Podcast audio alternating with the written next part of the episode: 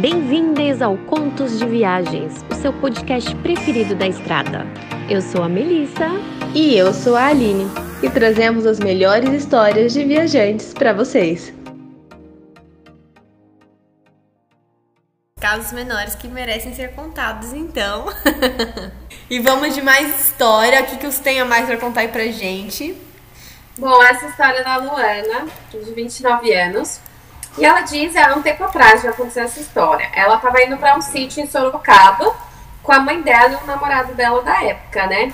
E aí, o que que aconteceu, gente? Estavam lá passeando, eles são, eram de Guarulhos, e leva um tempinho, né, pra chegar em Sorocaba. Só que o que aconteceu? O carro dela quebrou. E faltava só 20 minutos para chegar no sítio. Nossa. Imagina, você tá chegando, o carro vai e quebra.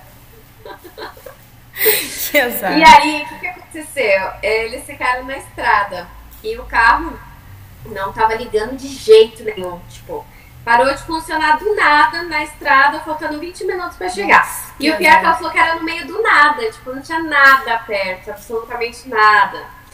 Aí eles estavam lá na, na rodovia, o carro tinha parado uma vez, ela tinha ligado né, em seguida, e aí ela, ele desligou outra vez, parou de ligar e ficou uma hora ali parado, né? Eles não conseguiam de jeito nenhum é, fazer funcionar. E aí ela falou que na outra tentativa, depois de uma hora tentando, o carro funcionou. Graças a Deus. E aí deu tempo exato de chegar num posto de gasolina. E aí o carro não ligou nunca mais. Tipo, parou de Mentira. funcionar de vez. Parece que o universo deu essa chance pro carro ligar até eles chegarem num posto de gasolina. E aí o carro Nossa. simplesmente morreu. Aí ela falou que tentaram, tentaram, mas não teve jeito. O carro lá não funcionou. Mas que bom que tava no, no posto já, né? Gente, Ai, que coisa. Como não ligou mais, não tava funcionando, eles deixaram no posto por três dias: sexta, sábado e domingo.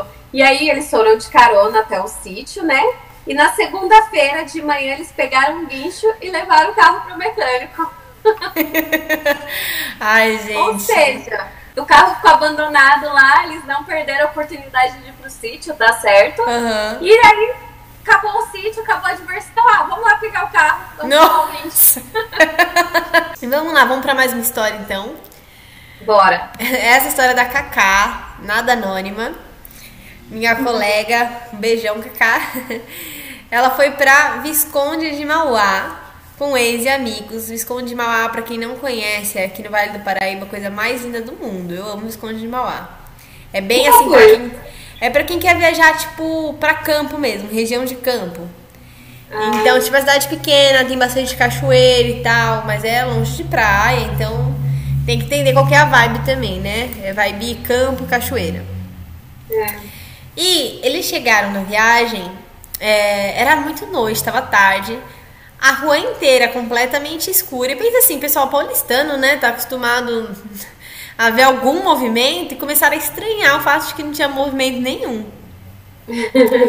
Encontraram, né, na- isso na rua já do camping. Quando eles encontraram o camping, estava completamente apagado, tudo deserto, e encontraram uma única cabaninha lá no camping. Aí um olhou pra cara do outro, eles resolveram descer do carro, começar a explorar, entender. Parecia que não tinha ninguém na cabana, não dava pra ter certeza. Ficaram intrigadíssimos, falaram, gente, isso aqui tá parecendo uma cena de filme de terror. Né? E começaram a dar uma explorada no camping pra entender, né? Se iam ficar ali, se não iam. Não tinha ninguém, não tinha funcionário. Falaram, será que isso aqui ainda é um camping? De repente a gente pegou a informação errada na internet. E depois de muito tempo, apareceu um funcionário. Chegou esse funcionário sozinho, explicou lá como que era o camping. Então falaram, ah, então parece ser um camping. E aí ele chega com uma garrafa, uma garrafa já aberta de pinga, dizendo que era um ritual, porque todo mundo que chegasse no camping tinha que tomar uma dose. Eu sou, você sabe que eu sou paranoica, você também é, minha amiga. A garrafa já tá aberta, já não ia querer tomar dali. Ia falar, sou evangélica, moço. Nenhum movimento assim no- ali por próximo, nada, nada, nada. Tentaram descobrir se alguém na barraca, porque eles ficaram morrendo de medo. Resolveram tomar a dose, então eles tomaram, porque eles acharam que ia ser muito desagrado, o cara lá felizão, falando, não, vamos tomar uma dose. Eles Tipo, meu, será que a gente tá fazendo algo prudente? Não, não estavam, tá? E tomaram essa dose. Quase assim, disse ela que eles mal conseguiram dormir porque eles ficaram morrendo de medo, achando que ia ser alguém naquela barraca ali do nada, no meio da noite. Percebendo se, ai, será que essa pinga me deixou meio lesado? Deixa eu sentir como eu tô. né? Que forma eu tô sentindo. Várias cenas de filme de terror passando pela cabeça. Mas felizmente, como na maioria das vezes eu acho que isso acontece, era realmente só a cabeça, a gente alimentando aqueles pensamentos negativos. Então, nada que realmente fosse acontecer com eles. Inclusive, ela disse que depois dessa primeira noite mal dormida, depois disso, foi sim uma viagem ótima que ela recomenda muito. Pôde se divertir muito principalmente entrar em contato com a natureza. Então fica a dica, a gente Visconde de Mauá, eu também já fui passar o dia, eu nunca dormi lá. Mas uma delícia, maravilhoso. Então, vamos para a nossa última história do dia? Por favor, provavelmente última, né? Se a gente não trouxer nenhum comentário, vamos para provavelmente Bom, a história do Cleiton, Cleiton de São Paulo, de 32 anos.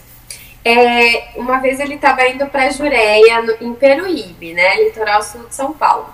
E aí, beleza, ele estava lá curtindo o final de semana e tal. Aí no domingo, né, geralmente a galera vai embora no domingo. Domingo, lá pelas quatro horas, ele percebeu que ele tinha perdido a chave do carro que ele tinha amarrado na sunga dele. Nossa! E ele entrou na cachoeira com essa chave amarrada na sunga. Ai. E tinha um detalhe: o carro dele tava com corrente no volante e cadeado. Meu. Imagina, você sai da cachoeira e fala: ops, cara, cadê minha chave? Caraca! Aí ele falou que aí foi aquele desespero, né? A galera tentando procurar e tal. Foi até um mergulhador lá, entrou na cachoeira e depois de uma hora o mergulhador achou a chave, gente. Caramba! Ele achou a chave e aí ele falou que, nossa, foi uma alegria pura, mas ele falou que o desespero foi grande, porque como é que eles iam embora de lá, né? Nossa, cachoeira leva tudo, é forte demais, né? Às vezes leva cuidado. Eu tô pensando, o mergulhador é bom, né? Pra ter achado a chave. Sim. Acho que é isso, né?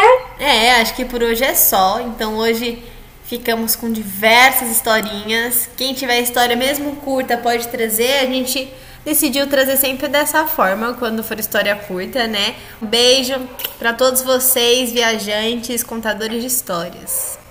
Até. Quer ver a sua história contada aqui? Então a envie para contosdeviagenspodcast@gmail.com.